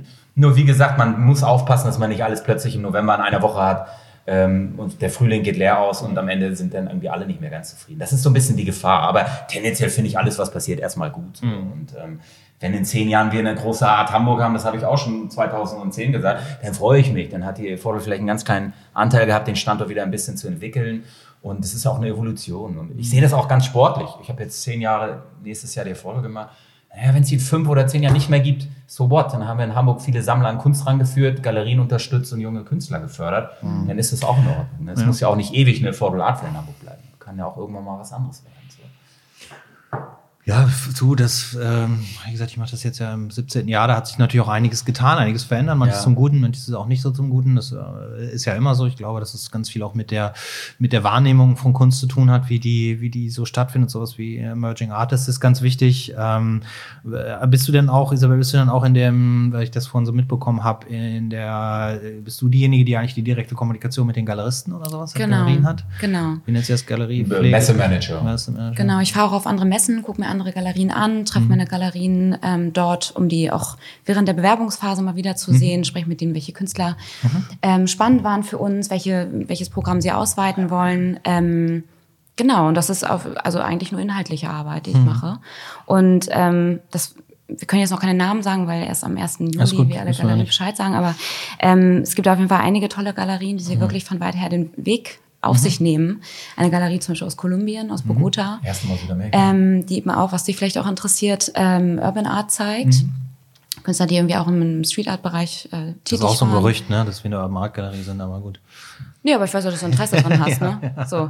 Ganz ähm, genau, und ähm, die, für die das aber ganz bestimmt nicht unbedingt zu sagen, so, wir möchten jetzt irgendwie hier viel Geld machen, mhm. sondern wir die wollen. auch Scope und sowas, ne? Mhm. Genau. Also das sind wirklich einige Galerien dabei, was man mhm. vielleicht hier als Hamburger, der vielleicht nicht auf anderen Messen unbedingt ist, mhm. ähm, das weiß, aber wir haben wirklich viele Galerien, die auch teilweise auf der TFAF sind. Mhm. So, Jasmin, ähm, ja ähm, oder eben auch auf der Pan. Du musst kurz CFAF erklären, weil nicht alle Leute, die unseren Podcast hören, kennen sich mit den Messen so aus. Ähm, das ist eine Galerie, äh, eine Messe ähm, in, ähm, in Holland, mhm. die äh, mit einer der ältesten Galerien mit Armory Show und Art Cologne, ähm, ich weiß nicht, in welchem Jahr? Ich weiß nicht, was ist die, ja. eine der ältesten Messen mhm. weltweit. 60er, 70er, so um den Dreh. Ähm, also auch eine richtig genau. etablierte ja, große richtig, Messe. Eine der Top richtig. Drei. Ne? Auch für zeitgenössische Kunst, ja. aber hauptsächlich eigentlich mhm. ähm, Neuzeit und äh, Genau, und die haben, ähm, ich weiß gar nicht, wie viele Galerien die haben, aber es ist wirklich, wirklich ein ganz tolles Erlebnis dort. Mhm. Ähm, ich war selbst noch nicht da, aber ähm, weil es bei uns immer so zeitlich nicht immer klappt unbedingt. Ja. Ähm, genau, also wir haben da wirklich einige spannende Galerien da mit. Ähm, aber wenn man halt immer nur über, über die Messe an sich spricht, mhm. kommt man da manchmal gar nicht mal richtig dazu. Ja, aber dann, man muss dann, ja, verstehe ich, aber es ist natürlich, es ist halt das ist halt, das ist ja genau das, was man Leute von, von, von, von Messen eigentlich erwarten, dass es inhaltlich funktioniert und dass es Mhm. klappt. Aber das wird natürlich äh, oft überstrahlt von dem ganzen anderen Kram, weil eine Messe ist am Ende des Tages ist es halt nur mal ein Handelsplatz. Äh, so, ne? Mhm. Es ist eine Plattform. Und das ist, da arbeitest du dich dann wahrscheinlich dran ab, ne? Dass das auch so wahrgenommen wird, ne? Also auch bei der PR, ne? Und das Mhm. merkt man dann ja im Endeffekt dann auch, was, was gerne die PR gerne dann Mhm. schreibt oder was, über was sie gerne berichten wollen. Ähm, aber trotzdem, ich fange da trotzdem gerne im Kleinen an und ähm, pflege da die, die Kontakte mit den Galerien und auch mit den Sammlern eben bei unserem Collectors äh, Mhm. Club, ähm, um dem auch mal mehr zu erzählen, was bei uns eigentlich passiert Mhm. und was eigentlich auch wichtig ist. Und äh, dass die Impulskäufe meistens das, was halt irgendwie gerade spannend ist, nicht um gerade ein Investment zu machen, sondern das halt, was gerade irgendwie vielleicht auch Trend ist. Mhm. Ähm, oder gerade die Arbeiten, die gerade ein, mit einer, ja, die einen dazu auffordern, sich damit auseinanderzusetzen, dass Mhm. das vielleicht gerade das Spannendere daran ist. Ähm, und das sind die Arbeiten, die ein bisschen komplizierter sind. Mhm. Ähm, und die haben wir auch. So, Die also, auch, ne, genau. Ja, und das ist vor allen Dingen ja auch so ein Punkt. Ähm, ich hatte gestern einen Podcast reingehört von Rick Reinkin im Vorfeld und der sagte dann ganz charmant irgendwie, ja, es gibt halt Künstler und Kunstproduzenten. Und natürlich hat eine Affordable Art eine Scope in Miami viel zu viele Kunstproduzenten und ich, äh, wir verk- oder Isabel macht einen großartigen Job da auch.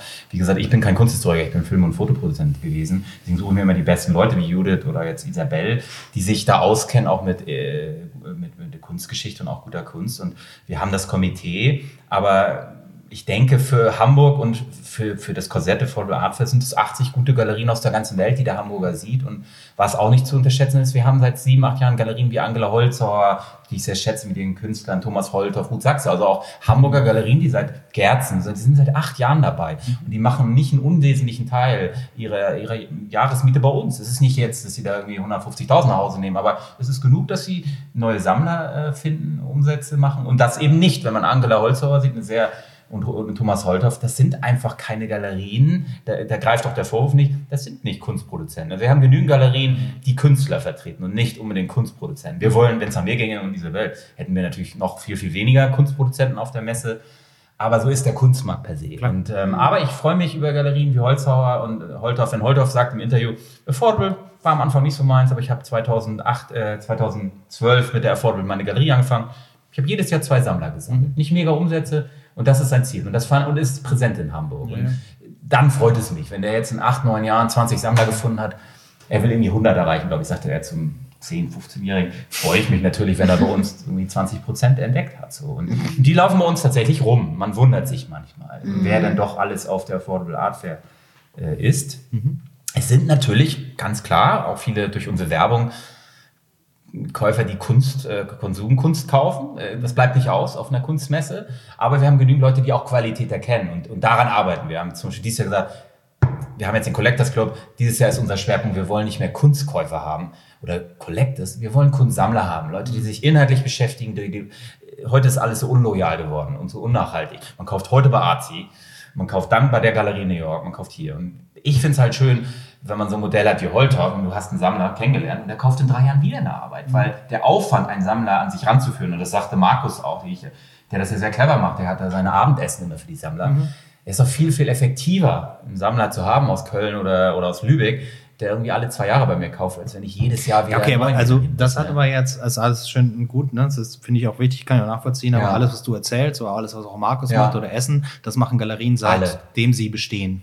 Seitdem Galerien bestehen, seitdem es Galerien Ja. im Prinzip gibt und die kommerziell sich auch gegen Konkurrenz durchsetzen Ja. müssen, überlegt Machen man, was man Geschichten. macht und alle man, es ist nichts Neues, was heutzutage passiert in, der, in dem Hinblick und für mich, also wie gesagt, wir haben früher schon Essen gemacht, da Ja. haben vor uns auch schon Leute Essen gemacht. Irgendwann war es mal ein großes Ding, dass Unternehmen Ja. hingegangen sind und in Galerien Essen aber du warst haben. immer innovativer. Also ich kenne viele Ja, Galerien, die das nicht machen. Ne? viele machen sich, weil der mal Auf- auf Sachse, ob sie Dinner machen. Ja, aber weil das, der Aufwand natürlich auch immer groß Ja. ist. Du musst es auch machen, du musst auch ein Händchen dafür haben und du musst natürlich auch wissen, wen du einlädst, damit das dann auch irgendwie dann interessant wird. Du musst halt bei diesen ganzen Sachen irgendwann aufpassen, dass Ja. du nicht nur Leute zum Essen einlädst. Absolut. Ne? So, das ist halt so der Punkt. Wenn sich Zeiten Ja. ändern, wenn sich so ein Markt ändert, und da sind wir heute drin, eigentlich kann sich keine Galerie mehr wirklich leisten, Leute zum Essen Ach, frag mal einzuladen. Markus und Thomas. Ich glaube, für die funktioniert es sehr gut. Also er hat mir gerade davon erzählt. Er meinte, ja, genießt diese okay, Abende. aber wir sind auch in einem Business, wo alles immer super ist, ne? Also alles super, ne? Ich also, kriege auch die, als Messe Ja, okay, aber, eigentlich eher das aber Geheul geht, es geht ja gar nicht, es geht ja nicht um Markus und es geht nicht um Holthoff. Ja. Es geht ja nicht um Leute, bei denen das funktioniert. Ja. Bei mir funktionieren auch noch Dinge, die bei anderen Leuten nicht funktionieren und bei mir funktionieren, funktionieren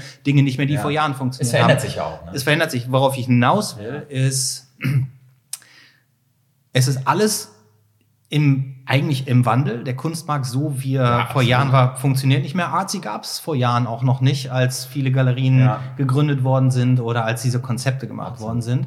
Ähm, heute sind viele Galerien zum Beispiel auf so einer Online-Plattform, weil sie glauben, ja. dabei sein zu müssen. Vor Jahren haben Leute noch. Du warst gesagt, auch super früh da, ne? Schon ja, die Jahre. werben natürlich um uns auch schon ja. lange, weil wir diese, diese internationale Sichtbarkeit nach, die, die werden, werde ich auch nicht los, was auch gut ist. ist Aber äh, ähm, das, das, das sind Experimente. Ja wie, wie sowas neu funktionieren kann. Eine Messe ist auch nichts Neues mehr. Und für mich ist halt aber interessant, bei, bei diesem Podcast, gerade wenn ich mit Leuten zusammensitze, die, äh, die, die, die äh, auch auf der kommerziellen Seite des ganzen ja. Spektrums sitzen, ähm, das Inhaltliche darf nie verloren gehen, das muss immer im Vordergrund Absolut. stehen. Aber wie schaffen wir es in einer Zeit, in der jeder auch alles machen kann und jeder auch alles gut aussehen lassen kann? Ich kann auch alles super gut aussehen lassen. Als wir die ersten Abendessen gemacht haben, Dinner gemacht haben, äh, in besonderen Locations, mit besonderen Künstlern, mit besonderen Performances, dann war das ein kleiner Kreis, der hat darüber gesprochen. Das hieß, da gab es eine ganz andere Begehrlichkeit. Heutzutage gehe ich durch meinen Instagram-Feed und sehe, ach, die haben, ach ja, okay, und dann äh, alles machen alle. Ne? Ja. Und ach, da waren auch 100 Leute, aber 100 Leute kriege ich auf jedes Bild.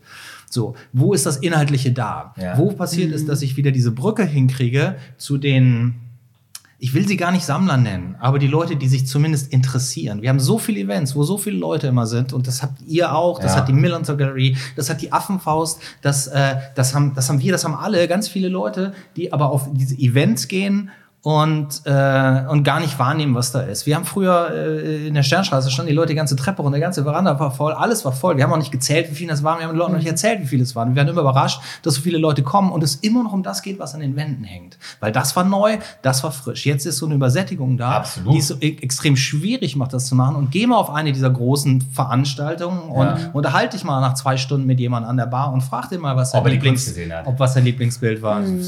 Ja, ich, nee, aber ich, darf ich da ja, was ja. zu sagen? Weil ähm, ich mache ja auch unseren Social Media Bereich. Mhm. Ich habe den damals dann ja auch mit übernommen und ähm, benutze Instagram halt auch ganz anders, zum Beispiel als unsere anderen Kollegen das in ja. den anderen Ländern machen. Die würden, dass wir, die würden gerne wollen, dass wir jede, jeden Tag was, was posten. Mhm.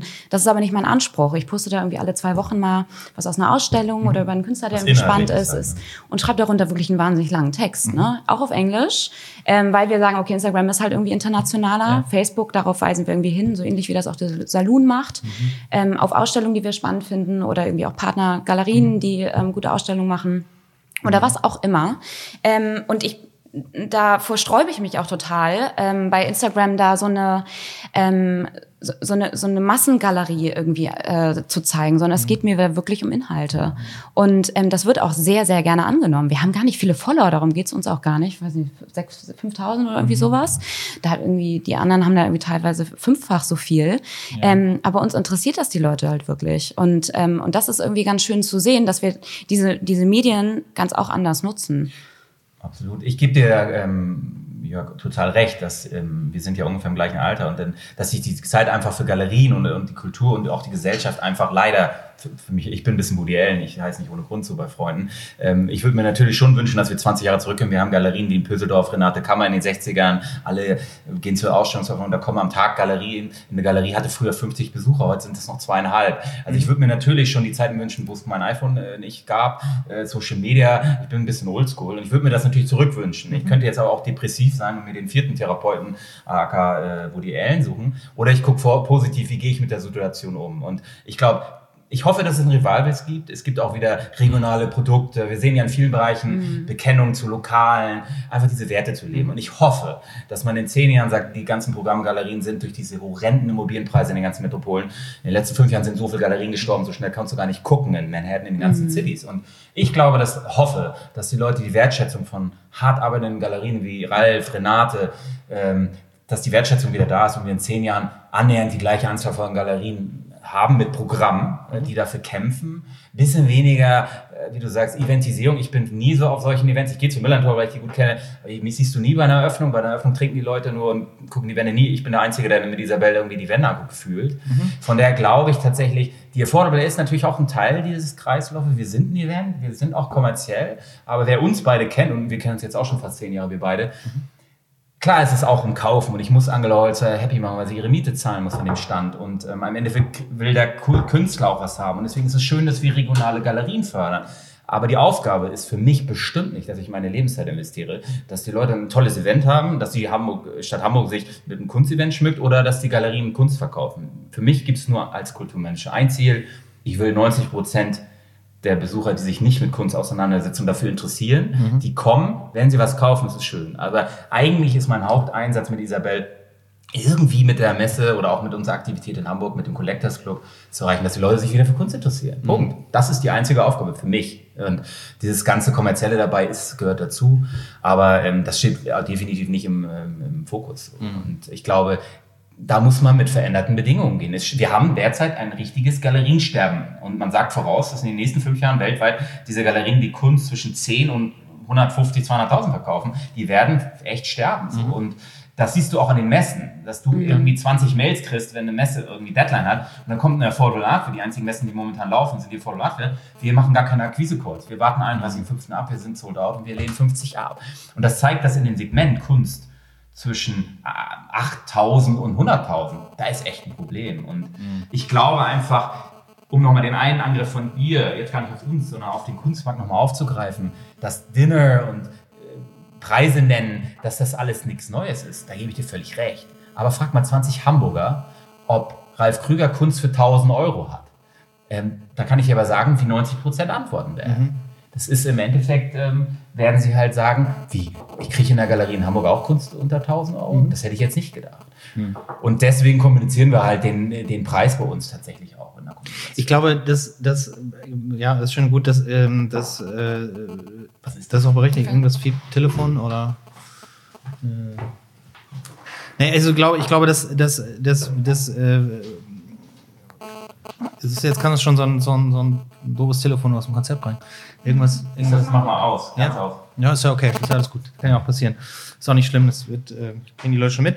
Ähm, ich will nur die Hits aus der Diskussion rausnehmen. Ähm, ich, ich, ich bin da, ähm, ich glaube, wir, also wir, wir haben, wir, wir sind ja, wir sind ja gleichen Meinung. Es geht darum, es geht darum, Leute wieder dazu zu gewinnen, dass, dass es auch Spaß macht, weil mir macht eine Ausstellung machen auch nur dann Spaß, wenn die Leute sich damit auseinandersetzen, was passiert. Ich schaffe das, Gott sei Dank, bei den meisten Veranstaltungen, die wir machen. Die sind aber viel kleiner als vorher mhm. und viel, viel, viel intimer, was eben nicht mehr wirklich so funktioniert. Und darum habe ich den Raum ja auch so umgestaltet, dass man sich hier ja. einfach wohlfühlt, dass man auch hier reinkommt und sich hier, sich hier wohlfühlt und Zeit verbringt, weil du brauchst Zeit, um dich damit auseinanderzusetzen. Und ich glaube, das ist so ein großer Punkt, der, der so ein bisschen fehlerhaft ist, diese ganze Unverbindlichkeit. Ja. Wenn ich nochmal auf AC zurückkommen darf, wir kriegen viele Anfragen über AC, die sind das Vorgesetzte, was man sagt, inquire about ja. this artwork, I want to inquire about this Artwork und dann schreibst du, ja, ist noch da und es hat den neuen Rahmen, was willst du denn noch wissen? Okay.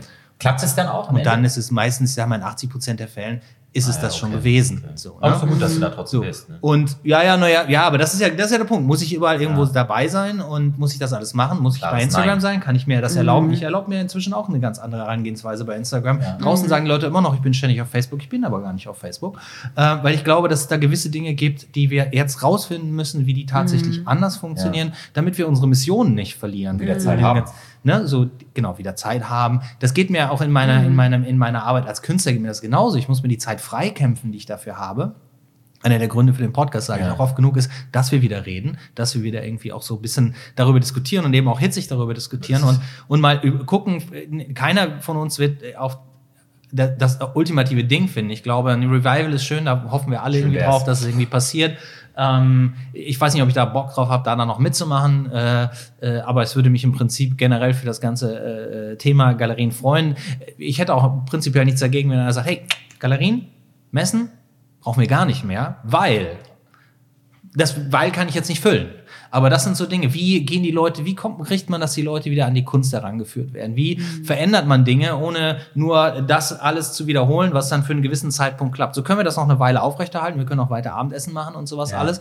Ähm, aber äh, die wird es auch mal geben, die soll es auch mal geben, weil soziale, persönliche schön, ja. Komponenten sind natürlich ganz, ganz wichtig, gar keine ja. Frage. Aber wie, wie, wie schaffe ich wieder diese andere, andere Begehrlichkeit, aber vielleicht, vielleicht, vielleicht wie schaffe ich wieder Verbindlichkeit?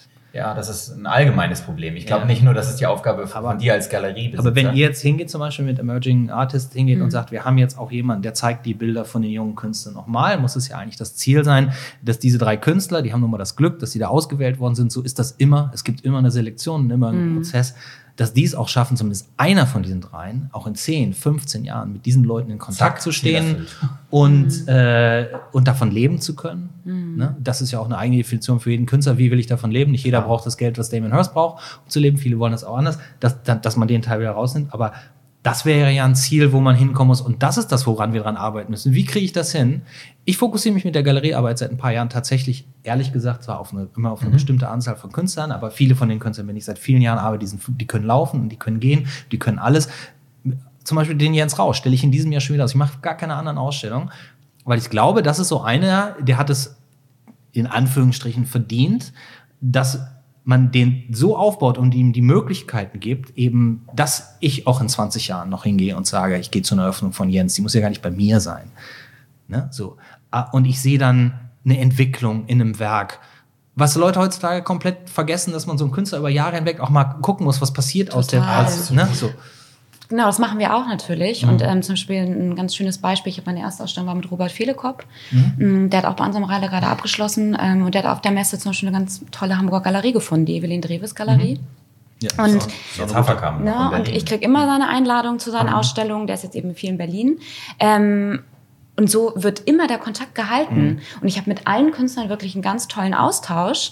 Ähm, zu den Ausstellungen, wie Isabel Kamp habe ich zum Beispiel, das war eine Künstlerin von Judith, die, bei der habe ich nachträglich eine Arbeit gekauft, ne? weil, weil ich darüber irgendwie aufmerksam geworden bin. Bringe meine Freunde immer mit, die nicht unbedingt aus der Kunst kommen, aber ein großes Interesse haben. Ähm, letztes Jahr auf der Messe haben auch zwei ähm, Freundinnen von mir ähm, Kunst gekauft, sind jetzt bei den, mit den Galerien im Kontakt. Und das ist, ähm, und ich glaube, das, was du auch gerade sagst, dieses, dieses wieder miteinander reden und miteinander kommunizieren und zusammenzurücken, ist das Einzige, was noch hilft. Weil bei Instagram, das ist ja alles eine Parallelwelt, die da teilweise existiert. Absolut, ja. Da schickt man sich manchmal Kommentare auch so miteinander und wenn man sich sieht, redet man gar nicht mehr darüber. Das fällt mir auch mal ganz oft auf. Und ähm, deswegen bin ich ein großer Fan auch von Podcasts, wie Oliver ja, auch ich weiß bin jetzt auch Fan geworden. ne? Also Deutschlandradio Kultur jeden Morgen. Ähm, Meine ganze Familie ist, ist süchtig danach, obwohl wir alle großes Interesse an Kunst haben, weil man sich wieder nur auf einen Sinn konzentrieren kann. Und äh, deswegen hat das einen großen, ähm, vielleicht, ich finde diese, diese Tendenz finde ich sehr schön, dass äh, Podcast und Radio so groß gerade wird. Das ist wirklich schön. Aber Ja. wie du schon sagst, ich glaube, ein Funken Entschleunigung. Ähm, Ich hatte mit Ralf, scherze ich immer, er ist ja im Sommer immer lange weg. Ich bin im Winter immer sechs Wochen Sp- äh, in Spanien irgendwo unterwegs in, und komplett offline, ohne Handy. Ich bin ja auch nicht bei Facebook, Instagram, ich habe das alles gekillt. Und ich muss sagen, das tut so gut. Also ich bin aber schon seit immer so ein Typ gewesen, der sich gerne mal entschleunigt. Ich sitze auch immer im Café, Leona. Also ich gönne mir immer die Zeiten. Warum sehen sozusagen. wir jetzt eigentlich so selten? Ich meine, ich gehe nicht ins Leonard. Aber im Endeffekt ist es ich glaube, es ist halt wichtig und ich würde jetzt gar nicht jetzt, die Zeit hat sich verändert, Punkt. Ich kann es nicht zurücknehmen. Es gibt Kunstmessen, es wird immer ein bisschen schwieriger. Ich glaube, es wird eine spannende Zeit, wie sich Galerien diesem, diesen etwas verrückten Zeiten irgendwie anpassen. Da wird es Modelle geben, es wird sicherlich immer noch gute Galerien geben, aber ich glaube, wie du schon sagst, mit Entschleunigung und ein bisschen Fokussierung auf Inhalt und Zeit und Ruhe wird es, glaube ich, schwierig, die Aufmerksamkeit irgendwie auch auf einen Künstler auf einen langen Zeitraum zu setzen. Und für mich ist ein ganz großes Thema eigentlich bei Künstlern ist die fehlende Loyalität gegenüber Galeristen, was man oft hört, dass Galerien Künstler aufbauen und auch wenn sie den kleinsten Erfolg haben. Früher hat man gesagt, ich bin immer ein sehr loyaler Typ, ich arbeite fast zu lange mit Leuten. Ich habe einen Grafiker zehn Jahre, wenn nicht jemand einen guten Job macht und es ist irgendwann mein Freund und dann bleibe ich halt dabei. Und heute ist es so, du baust einen Künstler auf, häufig, der zwei, drei Jahre und dann hat er kein Geld und dann hat er einen kleinen Durchbruch und dann geht er zu der größeren Galerie. Und die harte Aufbauarbeit ist meistens dann dahin. Und ich glaube, diese Loyalität kommt den Künstlern, was ich höre, ich höre wirklich viele von Galerien, den Leuten ein bisschen abhanden, in beide Richtungen. So. Also das ist, das ist ja tatsächlich, das ist natürlich immer schon so gewesen, dass wenn du ein Künstler, gerade wenn du so eine Galerie bist, die äh, mit, mit jungen Künstlern Ja. anfängt oder so mit Das Career, sagt man ja auch, äh, dann ist es ja auch in Ordnung, dass die irgendwann sagen, immer, ich muss jetzt aber auf die große Messe, das Ja. macht die andere Galerie, du kannst, das, das, das ist in Ordnung. Da muss man als Künstler muss mich entscheiden, was man Ja. will. Will man dann, dann ist man meistens auch einer unter vielen und dann wie, ist es wie immer. Es ist auch immer ein Business, äh, äh, wenn das nicht funktioniert, dann kann es auch sein, dass zwei Jahre später jemand bei dir anklopft, der sagt, das hat da nicht geklappt, darf Ja. ich noch mal hier aus. Das kann immer passieren. Ähm, was aber, aber das nenne ich, das finde ich noch nicht mal illoyal, solange man irgendwie darüber redet und Ja. es irgendwie macht. Illoyal ist, äh, äh, und das hat es auch schon immer gegeben, mal abklopfen, was hier passiert und mal abklopfen, was beim Nachbarn passiert. Das heißt, von mir zu Ralf gehen oder von Ralf zu mir gehen und umgekehrt. Das ist das, was ich, was, was, was, was es auch immer schon gegeben hat und was, was, das ist nicht gut. So, das ist auch nicht gut für die Künstler. Die meisten leiden auch darüber. Oder dass, wenn es der Galerie schlecht geht, fernzubleiben und äh, das nicht als eine Partnerschaft anzusehen. Das hat auch mal gegeben. Was Ist heute ja, aber, ja. was heu- ja, es ist eigentlich, eigentlich ist es das auch. Und natürlich nicht jede Galerie leistet das. Ja. Das muss man für Künstler. Ich sage auch nicht, dass die Galeristen alle toll sind, äh, aber es, also Illoyalität ist, äh, ist wirklich ein ein, ein schwieriges Thema, äh, wenn man tatsächlich sein Geschäft auch darauf aufbaut. Und wenn du über Jahre hinweg einen Künstler aufbaust, mit dem zusammenarbeitest, dann hast du ja unglaublich viel da rein investiert. Da kannst, magst du, guck mal, wir haben auch Künstler gehabt, da habe ich das erste Bild in der dritten Ausstellung verkauft. Da habe ich schon zigtausend Euro da reingesteckt für Kataloge und für Geld und, äh, Sachen. Zeit, ne? Das ist ja eine, ja, das ist ja eine unglaubliche, weil man daran glaubt, Ja. dann macht man es auch. Und dann, und wenn dann so ein Künstler irgendwann sagt, ha, du machst mir doch nicht genug oder ich finde das jetzt schöner, das ist, das ist blöd. Aber ähm, was heutzutage erschwerend dazu kommt, finde ich, weil diesen Teil der Illoyalität wird es immer geben, Ja. da muss man klarkommen, it's the cost of doing business, wie man Direkt so schön sagt verkauft. Ja, du gehst halt, du hast halt irgendwie noch, noch eine ganz andere Art, das Ganze abzuchecken, eben über soziale Instagram. Medien, Instagram und so. Auktionshäuser Die, Künstler, Level. die Künstler glauben ja auch alle, dass sie über Instagram alle verkaufen. Das stimmt natürlich. Man hat vielleicht verkauft vielleicht mal ein Bildchen an irgendjemand, der kommt aber nicht wieder und sagt, hast was Neues. Die wenigsten kommen wieder. Das mag ja mal sein. Und alle erzählen sich immer die große Geschichte von, als Leonardo DiCaprio DiCaprio bei der Galerie Paulsen diesen amerikanischen Künstler gekauft hat. Das hat ihm auch ein Freund erzählt. Und dann hat, der hat nicht irgendwie bei Instagram, oh wow, ich muss das Bild halt haben. viel Hype, ne? So, und das hat der Galerie Paulsen richtig gut getan. Das ist ganz wichtig. Stellen, glaube ich, auch mal auf der Puls aus und sind jetzt irgendwie nochmal noch weitergegangen oder Okay. sowas, weil sie eben diesen einen Künstler haben. Das ist eine Geschichte. Okay. Wie Läuft viel Millionen? ne? Bei wie viel Millionen Künstlern? Und das sind immer so Dinge, aber da, dieser, dieser, dieser Glaube daran, ich, ich zeige das jetzt Klar. und ich teile nicht mehr alles. Ne? Die, ne? Und ich, ich, ich, ich, es, es ist, es ist, ich, ich finde, man kann Illoyalität und es wird schon manchmal Ja. in Bereichen ein bisschen asozial. So. So hart würde ich es nicht bezeichnen. Ich glaube, es gibt ja auch äh, den Trend und die Galerien sind da natürlich noch ein bisschen negativer, sind äh, die ähm, Produzentenmessen Ja. oder wo Künstler direkt ausstellen.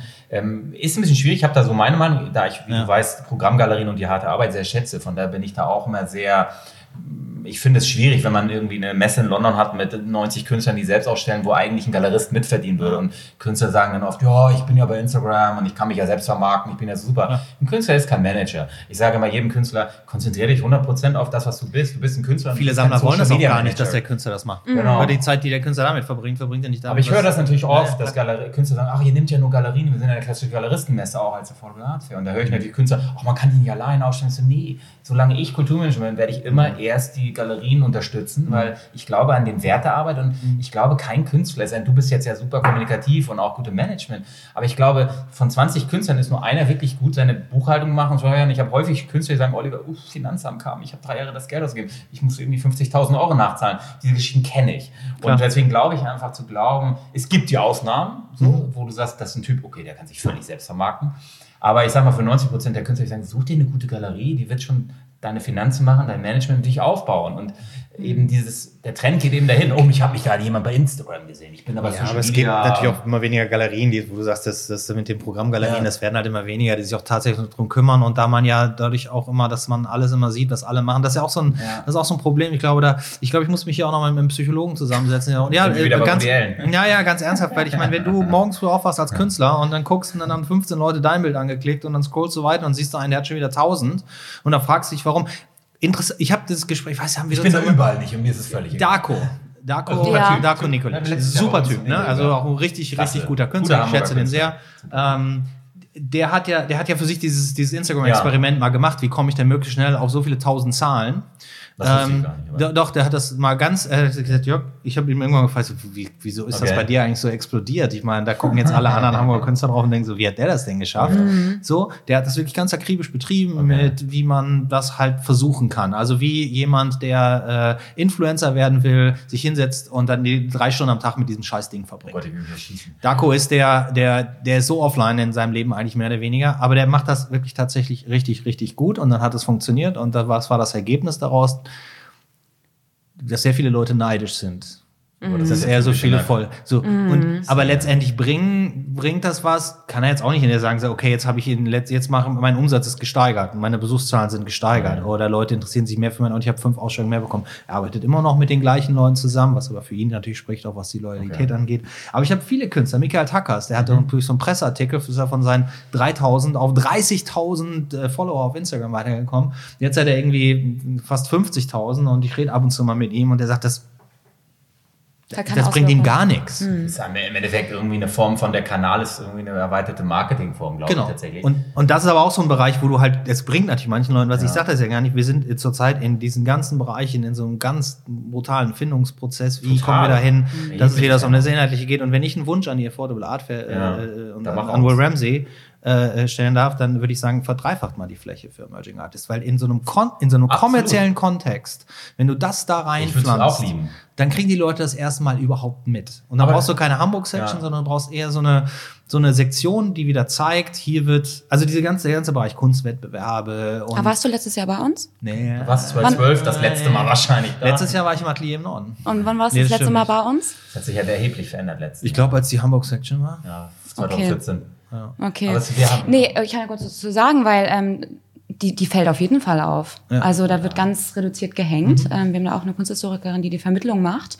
Ähm, wir machen diesen Katalog, der auch öffentlich ist. Also wir, da gibt es eine Auflage von 200 Stück. Mhm. Ja. Den wird interessierten Kunstkäufern mitgegeben. Ähm, die, die Kü- Künstler kriegen, ich glaube, 10 Stück. Äh, die, Kunst, die, äh, die Autoren kriegen welche.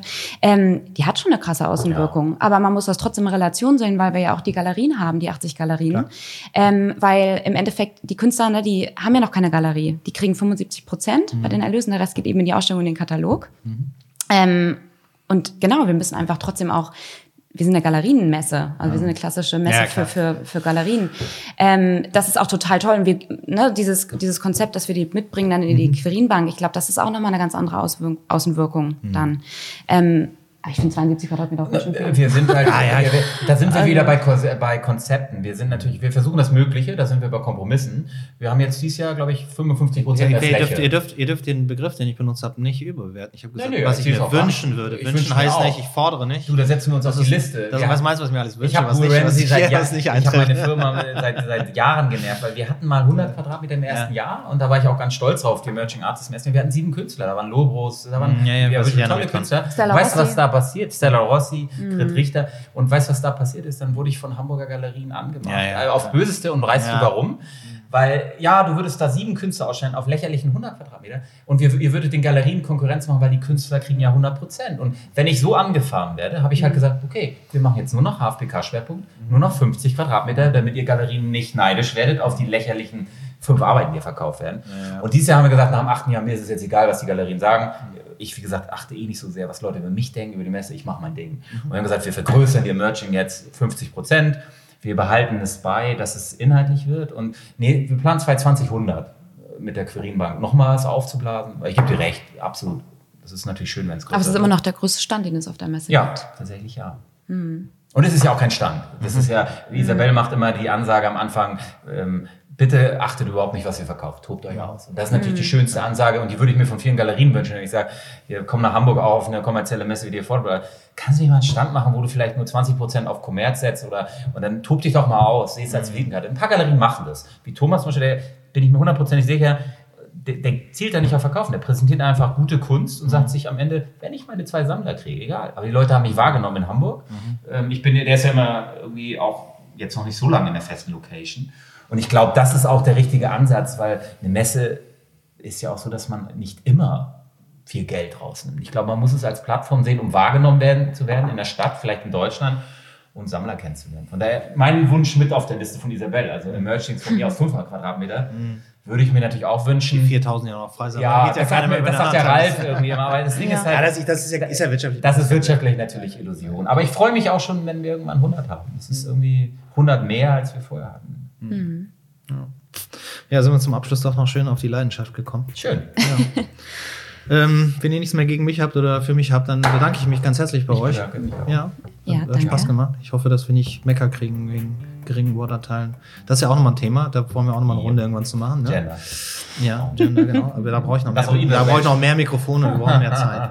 Apropos, wir haben eine Künstlerin, äh, eine Galerie, die nur weibliche Künstlerinnen mitbringt.